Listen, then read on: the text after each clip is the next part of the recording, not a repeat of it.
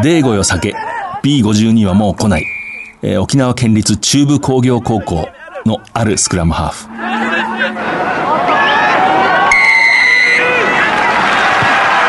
藤島大の楕円球に見る夢。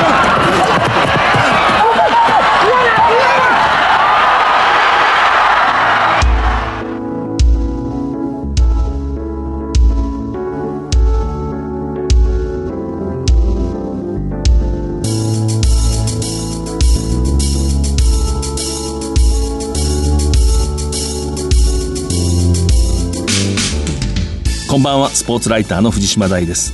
第1週の日曜夜9時半からラグビー情報をお届けしています。本日は日本代表でトップリーグ久保田スピアーズの新しいキャプテン立川春道さんをスタジオにお迎えします、えー、まずはこちらから、えー、南半球の強豪が集うスーパーラグビー7月15日サンウルブズは南アフリカのダーバンでシャークスに29対40で敗れてシーズンを終えました。通算1勝1分け13敗。4月に東京秩父宮ラグビー場で行われたアルゼンチンのジャガーズ、ハグアルスと呼びますけれども、との試合が唯一の白星でした。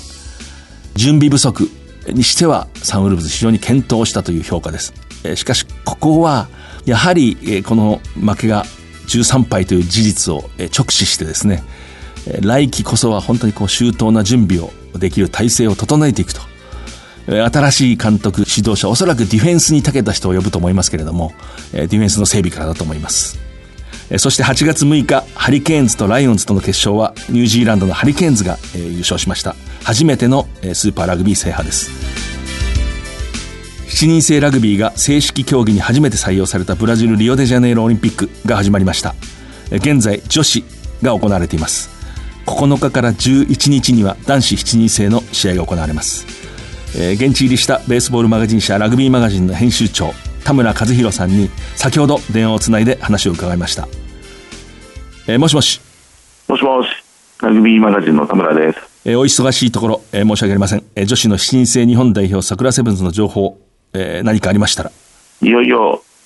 リオオリンピックが始まって、えー、初日が終わったところなんですが桜セブンズは残念ながら初日はカナダに45対でイギリスに40対0で負けてしまいました。本来の桜セブンズの戦いが、えー、出せませんでした。残念です。ちょっと動きが、えー、硬かったですね、えー、2日目のブラジル戦は何としても勝ってほしいですね。ラグビーの会場になっているデオドロスタジアムは、えー、リオの郊外車で3、40分走ったところにあります。軍事施設の近くにあって会場とか、えー、いろんなものと同じオリンピックパークの中にあります。観客の皆さんは香港セブンズみたいにすごく楽しんでいて、えー、なかなかいい雰囲気で試合は進んでます、えー、男子の方はどうでしょうか？男子は、えー、9日からまずニュージーランドとイギリスケニアと戦います。猛練習を積んでいい状態にあると聞いていますので本来の力を出し切ってほしいですね。それでは取材を続けてください。ちゃんと酒も飲むように。ありがとうございます応援よろしくお願いします、えー、ありがとうございます。ブラジルといえばあのシュラスコというこう肉を削いで食べる。イチボ肉ピカーニャというところ以外は食べない。それをひたすら待つのが秘訣です。藤島大の楕円球に見る夢。この番組はラグビー女子日本代表を応援する西南商事の提供でお送りします。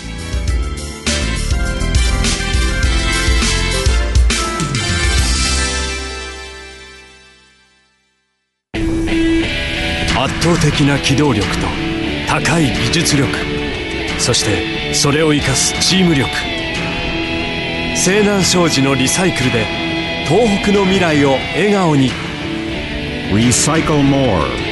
We Can」西南改めまして、スポーツライターの藤島大です。今月26日、トップリーグが開幕します。今夜のゲストは、日本代表、それからトップリーグ、久保田スピアーズの新しいキャプテン、スーパーラグビーのサンウルブズでも大活躍しました、立川春道さんをスタジオにお迎えしました。本当に忙しいところありがとうございます。よろしくお願いします。えー、まずね、今月26日開幕するトップリーグ、初戦が東芝ブレイブルーパス。まあ、これ私、非常にこう、いい相手じゃないかと、的がでかいというかね、相手がどっしりしてるんで、こう、ぶつかりやすいんではないかと思うんですけれども、まあ、新しいキャプテンとしての意気込みをちょっと聞かせてください。そうですね。すごく初戦大事な試合になってくると思いますし、うん、あの、東芝は僕個人としても、あの、やっててすごく気持ちいい相手なんで、うんまあ、思い切ってチャレンジしたいなという気持ちですね。うん、あの、東芝はこう、対戦相手がよく気持ちがいいって言うんですけど、どういうところが気持ちがいい？そうですね。あの、真っ向勝負というか、えー、あの、思いっきり体ぶつけてきますし、うん、すごく激しいラグビーをしてくるので、うん、まあ、自分たちもそこにあの向かっていかないと、一気にやられてしまいますし、まあ、しっかりと体当てながら自分たちのラグビーしたいなと思います。なるほど。久保田の話、これから伺いますけど、その前に立川春道という選手の私の評価なんですけれどもね、もし体がもっとひ弱で、フィジカリティがあんまりなくても相当こう、いい選手としてバックスで機能する、そういう間合いとか、パスのスキル、スペースを攻略する感覚、接近できる感覚ですね。それを持ってると。しかもこの人はフィジカリティが非常に強い、体が強い。いざとなったらガーンと前へ出られると。まあそこが私は魅力だと思って目の前でそう言われても困るでしょうけど、どうですか？そうですね。もともとはフィジカルっていうものを前面に押し出してたわけじゃないんですけども、うん、やっぱりこう世界と戦う上で、そこもすごく重要ってことで体つきも変えましたし、うん、まあ自分のマインドセットのところもあのしっかりと変えて、まあ、戦うようにしてきたという形ですね。うん、えジャパンでの活躍あるいはサンウルブズの話は後で少し伺いますけれどまずその久保田スピアーズの新キャプテンとして、まあ、6月上旬でしたか、そうですね、まあ、正式にこう発表されたというか、はい、そうですね、チームに発表されたのはそうですね、うん、その時はキャプテンになると分かった時、えー、どういう気持ち？そうですね、あのー、まあ、社会人のチームでキャプテンすること初めてでしたし、新しいチャレンジになるのかなと自分自身思いましたし、久保田自体があの順位もあのあまり上の方ではないのでこうチームを変えれるすごくいいチャンスなのかなと思いましたね。あの、これまで例えば大学でもキャプテンをされましたけれども、こう非常に心がけてきたね、こうリーダーシップ、何かあります？そうですね。キャプテンでありたい。まあ、あんまりトップダウンにしたくないっていう自分の気持ちはありますね。うん、人の話を聞いたりとか、うん。まあ、チーム一つになるためにどういう動きをしたらいいのかっていうのを考えながらやっていきたいなと思ってますけど、うん、こうどういうタイプこう割と厳しく引っ張っていくという感じではない？そうですね。僕はあんまり厳しいことも言わないですし、うん、こう先頭に立ってえー、自分についてこいっていうような、キャプテンとは少し違うかもしれないですね。あそうですか。はいで、今度あの、久保田スピアーズは、フラン・ルディケさんという、まあ、南アフリカ出身の新しいヘッドコーチですかね。そうですね。この方はスーパーラグビーで149試合指揮を取って、まあ、2回ブルズを率いて、こう、優勝してると。はい、まあ、そういう実績あるんですどうですか、こう、どう印象としては？そうですね。まだ、あの、長い時間一緒に過ごすことは少ないんですけど、うん、ハードワークするヘッドコーチだなと思いますし、うん勉強熱心であのミーティングもすごくたくさんやってくれますし、うん、まあ、1対1のミーティングも多いんで、まあ、選手としてはすごくコミュニケーションも取りやすくて、まあ、いいコーチだなと思いますけどね。うん、まあ、やや下位にいたチームがこれバッと上がっていくときにはね、どうしてもこう一言で言えるスタイルというか、こういうラグビーをしていくんだって、おそらくそういうイメージあると思うんですけど、どんな感じですか？久保田の、まあ、去年までもそうですけど、ここで勝つっていうような、うん、そういう特徴的なところがなかったと思うので、まあ、今年、この1年でしっかりと見つけていきながら、自分たちのスタイルというものを確立していきたいなと思います、ね。うん、そしてまああの久保田非常に今海外からのね、まあ、補強というんですかね、加入する選手が非常にこう分厚くて、はい、我々こう、スポーツ記者の間でも話題になるんですけどね、ライオンズというあの南アフリカのチーム、はい、サンウルブズが初戦でね、はい、ぶつかった相手ですから、ね、あそこにヤコ・クリエルっていうね、フランカー、はい、まあ私がこう見ていても、まあこれから世界にこう、中心にのし上がっていくようなね、選手ですよね。ねあの人も入りますね。そうですね。彼は本当にリーダーシップもあって、まあ、試合見てても毎試合100%こう出し切るようなすごくいい選手だと思うので、うん、もう早く合流して一緒にプレーしたいなと思います。えー、あと、ラブスカグニというこうフランカーの選手、はい、ブルーズの、はい、この人もサウルブズ戦で、まあ、ちょっと憎たらしいような 大活躍してましたけど、はい、この人もね、向こうでは人気のある選手で。でね。えー、彼も本当に、主にディフェンスですね、うん、すごくタッカル、ジャッカル、うん、そこであの力を発揮する、すごく仕事人の選手なのかなと思いますね。本当にこう楽しみで。なかなか練習試合では結果は出せてないですけど、うん、チームの雰囲気であったりとか選手たちの一人一人の意識っていうのは変わってきてると思うので、まあ、シーズンに向けてもうあと少しですけど気持ちを切り替えてやっていきたいなと思います。うん、で、今、この新しいチーム、立川新キャプテンのもとでね、はい、まあ先ほどおっしゃってましたけど、こう、例えばボールは動かす、例えばテリトリーをしっかり取っていく、はい、そのあたりのイメージはどうですか？そうですね。去年よりもあのボールを動かすやり方であったりとか、ストラクチャーの部分というのはしっかりと明確にしてきましたし、うんまあ、去年は割と個人個人で勝負してたのかなと思いますけど、今年はチーム全体で1から15までが、あのどういう動きをすればいいのかっていうのをミーティングなりえフランはじめえヘッドコーチが落とし込みをしてくれてるんで、まあ、チームとしてやることがこう決まってきてるんじゃないかなと思いなるほどますね。。久保田にはね、その、立川春道さんのお兄さんの直道さんというね、フッカーの、私は個人的にこの人がファンで、こう、実直なプレーをする。で、まあちょっとその話を私はあえてしたいんですけど、はい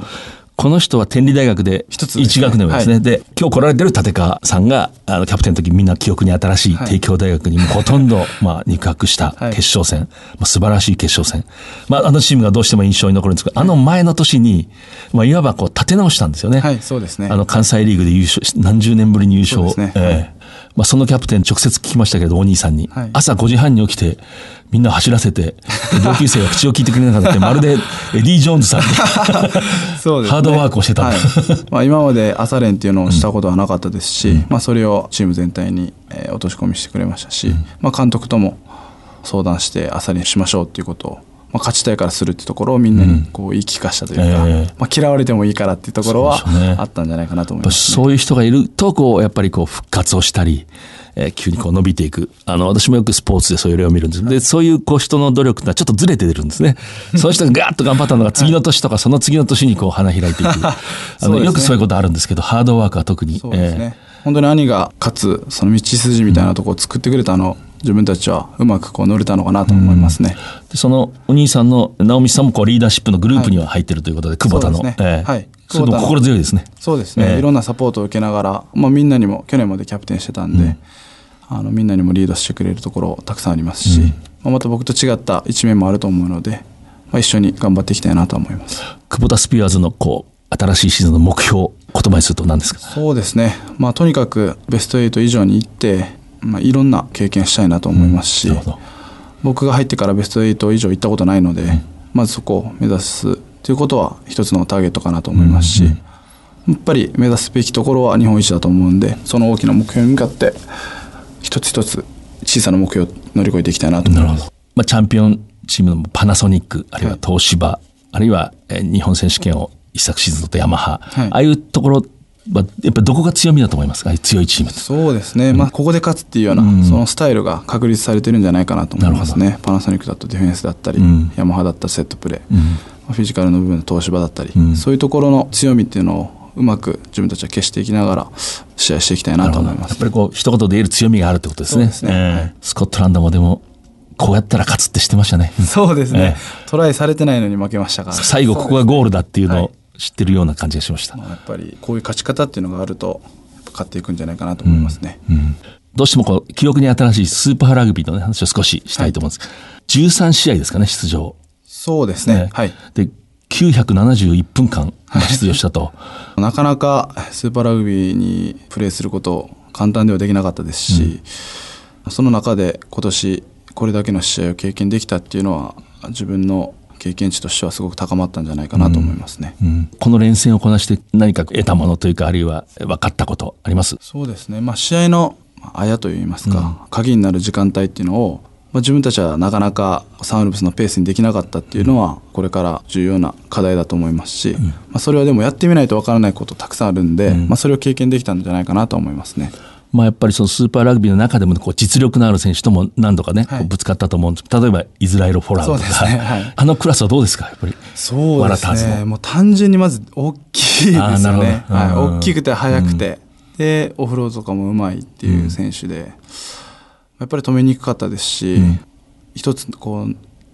波に乗ってしまうと一気にトライまで行ってしまうっていうような形でしたね。まあしかし私たちはこう準備がね、まあサンウルブス正直い。ろんなことがあって、まあやむを得ないところもあったけれども準備が遅れてたんで、私も相当大敗が続いたり、ちょっと嫌なことが起こるかなって正直思わなくもなかったんですけども、い。ざ始まってみると、やっぱり日本の選手たちのレベルが結構通用するなっていう印象があったんですけどね。そうですね、まあ、やっぱり去年までのジャパンに入ってた選手っていうのはワールドカップを経験してたくましくなったと思いますし、まあ、それ以外の選手も毎試合毎試合経験することでそのスーパーラグビーのレベルに慣れてきていい試合ができたんじゃないかなと思いますけどね。いわゆる海外からの選手、カークとか、ね。えーはい。フィル・ヨーン、はい。あの人たちの、まあ、なんていうか、感動するような、こう、ね、地道な働きぶりと、ファンの人ずいぶん分かったと思いますね。あの、もう本当にエドワード・カークだったりフィリオンだったり本当にそのチームのために体を張ってくれた選手がたくさんいて、まあ、その選手一人がこう何かできる飛び抜けた選手じゃなかったですけど、本当に献身的にチームに対してあの働いてくれたんじゃないかなと思いますね。あれだけこう長くいると、最初はね、こうなんとか集まった感じだと思うんですけど、だんだんやっぱりチームになってきます。そうですね。それこそグラウンドの外でもそこの働きかけはあのスタッフ陣もよくやってくれて、まあ、ミニグループを作ってディナーに行ったり、まあ、何かこうイベントやったりとかエンターテインメントのところでゲームしてみたりとか、まあ、そういうことで一つのチームになっていったんじゃないかなと思いますね。一緒にこう長旅があったと思うんですけど、一番長いのはシンガポールで1回試合してそのまま南アフリカに3週間ほど行ったのが1ヶ月弱ですかね、そうですね。それが一番長いツアーだったんで、まあそういうこう移動の飛行機なんかは大体もう寝るだけです。から。そうですね。あの特にシンガポールオーストラリアは時差がないので、苦じゃないんですけど、南アフリカはやっぱり時差がすごいんで、そのドバイ経由で行くんですけどドバイまで寝てドバイからは寝ないようにとかそういうような指示もしっかりあって。まあ、そこも聞きながらですけど、まあ、でも飛行機だったら寝ますけどね みんな。あとあの、高知ですね。いわゆる南アフリカの高いところにある。はい。高知っていうのは我々も解説なんかすると、ここが高知ではい。最初は苦しいんですよなんてこうはい。知ったように言って言ってくる走ったことはないんで、あれは苦しいんですか？どうですか？そうですね、でも僕自身はそんなに感じなかったですけどね、うん。でもまあそれをすごく感じる選手もいましたし、ええまあ、でも日本人菅平行ってるんで 大丈夫じゃないかなと思いますけどね。はい、斬新な意見ですね。なんか菅平の方が高いとかはい。低いとかっていうなんかそんな話も出てたのでまあ、なんか特別あの初めての経験じゃないんじゃないかなと思いますけど。キックが飛ぶっていうのを聞いたことあるんですけど。それは僕感じなかったですね 正直。南アフリカの選手もよく言うんですけど、うん。あんまり感じないですね、ええ。もう一つね、やっぱどうしてもジャパンの聞きます。じゃあ、これはもうだいぶ昔の話になってきましたけれども、はいまあどうしてもあの南アフリカ戦、はい。まあこれは本当に世界が驚いた、もうかけねなしの、はい。まあ金星であるとはい。私は思いますけれども、えー私も現場にいましたけれども、あの、あの試合本当は立川さん最初外れたんですよはい。ね。そうですね。リザーブだったんで。10番を外れたんですかね。そうですね。10番を外されて、リザーブの10番12番のサポートってところでしたね、そしたら、あの、えークレイグ・ウィングはい。が直前に怪我をして、まあ12ですか、あの時。はいそうですね。入っていく。その時はこう、じまあ12でも全然いけると。そうですね、それまであのジャパンでは正直12の方があの時間うんのプレーは多かったですし、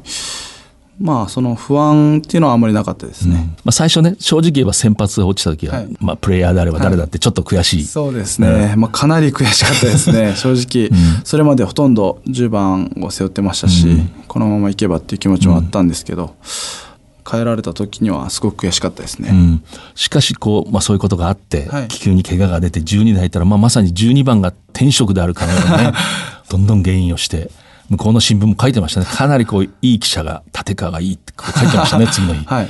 面白いもんですねでもそういうのって。なんか計算つくでいかないというか。もともと自分の12番ではあんまりあのようなこうガンガン前に行くタイプではなかったので、まあ、とにかくその時はクレイグ・ウィングの、まあ、代わりじゃないですけど、クレイグ・ウィングがこうやろうとしてたことを、まあ、自分がしっかりとやらないとっていう気持ちもあって、まあ、ああいうプレーにつながったとは思いますけどね。今やっぱりこう12番好きですか？まあ、今センターやっててすごく楽しい部分は見つけてますね。あのよくこう一般のファンの人に12と13はどう違うんですか？って聞かれるんだけれども、まあ先方にもよるでしょうけど、簡単に答えるとどういう？そうですね、まあ、12はあの相手との距離が割と短くて、まあ、判断することも多いんですけど、まあ、13番は相手との距離とのスペースが広くて、まあ、やっぱり考える時間も多いですしでもその中でこう身体能力的な勝負もたくさんあるっていうか、そういうのがこう感じますね。うん。あの南アフリカ戦を境にね、日本のラグビーの、まあ、環境も少し変わってきて、やっぱりこう個人としても自信になってますか、やっぱり？そうですね、あのワールドカップを通じて自分自身のあのプレーの経験であったりとか、自信っていうのはすごくつながってると思いますし、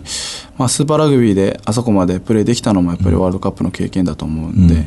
まあ、そこでしっかり満足せずにこれからも向上していきたいなと思いますね。まあ、あの南アフリカに勝って、まあ、世の中の注目を集めるようになって日本代表のラグビーが、まあ、その代表がね、五郎丸、はい。歩むだと思うんですけれども、立川さんは結構親しいと噂を聞いてるんですけど、はい。家族ぐるみであの旅行にも行かしてもらったりとかして、まあなんかメディアに出る時は、まあ、キリッとしてて、まあ、かっこいいんですけど、本当プライベートは崩れるとこは崩れるというか なんかね親しみやすい人なんですけど。その崩れ方の一端を一つ、そうですね。本当子供好きで、ん。自分の子供もそうですし五郎さんの子供もそうですけど、すごくこう優しいお父さんになるというか。でもイクメンではないとは思いますね。彼があの大学生の時こうラグビースクールを教えてるの見たことあるんですけど、はい。ちっちゃい子が今ほどねそういわゆる人気者じゃなかったけど、小さな子がみんな彼のところ寄ってきましたね。それを覚えてますね、そういえば。なんかそういう子供が好きなんで。す ねそういうところはあるんじゃないかなと思いますけどね、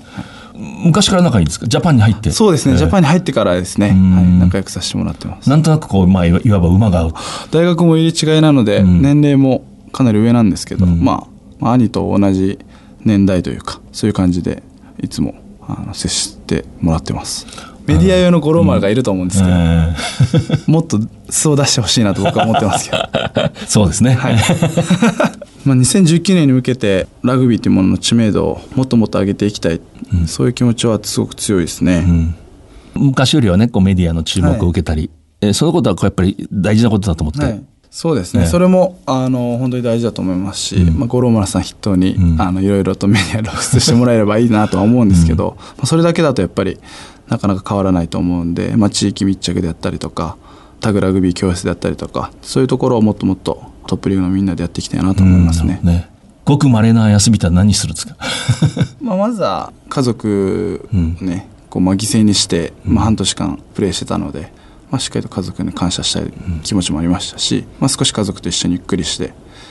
まあ、あとは次はもう久保田のシーズンが始まるんで、うん。まあ、そこの気持ちも切り替えながら、まあ、うまくこのオフでえー気持ちを切り替えて体もリフレッシュしたと思うんで、また頑張れるんじゃないかなと思います。こうもう一つ聞きたいのは天理の山野辺ラグビー教室ここでなんかをみんな何かを身につけてると睨んでるんですけどね。あの 天理の選手のパスワークだとか。そうですね。そこでこう何かこうこれをやりなさいっていうことはあんまりなかったですけどね、あの本当に自由に自由な発想でプレーすればいいっていうところがあの元にあるとは思うんですけど、まあ、その時に本当にラグビーの楽しさだったり、仲間とこう助け合うそういう精神っていうのをしっかり学ばせてもらって、今もまだ続けてラグビーが好きなんじゃないかなと思いますけどね。なるほどあの昔ね奈良のメーカーのスパイクを履いて、天理大学で、本当にね、なんかこう、ふるさとを愛してる人だと思って、なんか好感を持って見てたのを思い出しますけれどもね。あと、まあ、立川さんに聞きたいのは、やっぱり、天理でも厳しい指導を受けただろうし、もちろん久保田、そしてジャパン、えサンウルブズ、印象に残ってるコーチ、あるいは影響を受けた指導者っていうのは、そうですね。やっぱり大学のあの小松監督っていうのはすごく影響を受けたんじゃないかなと思います、ね、小松節夫さん。はいそうですね、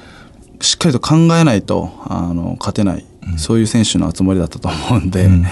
まあ、その中でキーマンはいたんですけど小さなフォワードであったりとかそういうのをうまく使いながら勝っていくスタイルっていうのを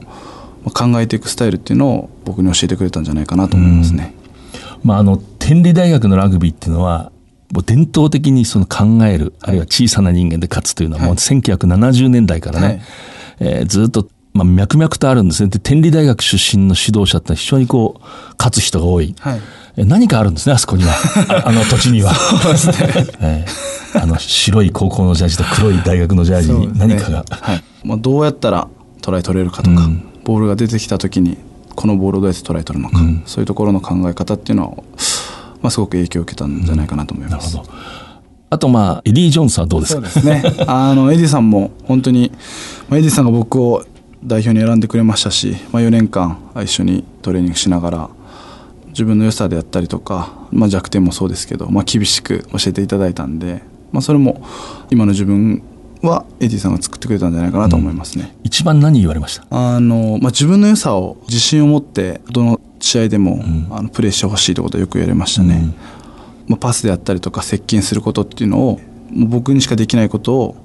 どんどんプレーして表してくれってことをよく言われましたね、結局私もこう長くスポーツを見ていて、こう勝つ人っていうのは、まあラグビーだったらただラグビーしないんですよね。ただこうパスしろなんて教えないんですよね。何かそこにいる人間をこうやる気にさせたり、あるいは時に怒らせたり、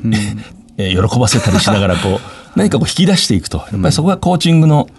そうですね。えーまあ妙味な、まあいずれ将来はコーチになるんでしょうけど。そうですね。はい、コーチになりたいなと思いますけど、ね。あとまあ、セブンズ、リオデジャネイロオリンピック、まあ出場している。男子代表なんかね、こう知り合いもいると思うんですけれども、関心あるでしょう、やっぱり。そうですね。あの久保田の2人の選手も出るので、まあ、ロテートキリとゴーヤ和弘が出るんで、あのすごく楽しみにしています、ね、チームメイトがオリンピックの舞台で走るっていうのはね、テレビでね、日本の多くの人が見たら好きになると思うんですよね、セブンズ。そうですね、ええ。はい。15人制よりも分かりやすくてラグビーの楽しさがあると思うんで、まあ見ていただきたいなと思いますね。まあしっかりと応援したいなと思いますね、うん。うんあのまたラグビーが広まるあのすごくいいチャンスだと思いますし、まあ、何かこう世界をまた驚かしてほしいなと思いますね。あの、まあ、スーパーラグビー長いシーズンが終わって、はい。今後のことはいろいろ可能性はあるでしょうけども、いまあ、いずれにしてもスーパーラグビーには関わっていきたい。こそうずっと参加していきたいですか？あの本当に2019年までのことを考えるとスーパーラグビーでプレーすることっていうのは自分にとってプラスしかないと思ってるので、まあ、スーパーラグビーには関わっていきたいなと思ってますあの、立川さん実はね、一回こう、ブランビーズにはいこう入って、そうですえなかなか出場の機会が得られなかった。今回ね、ほら、み俺は見ろという気持ちにいえいえ、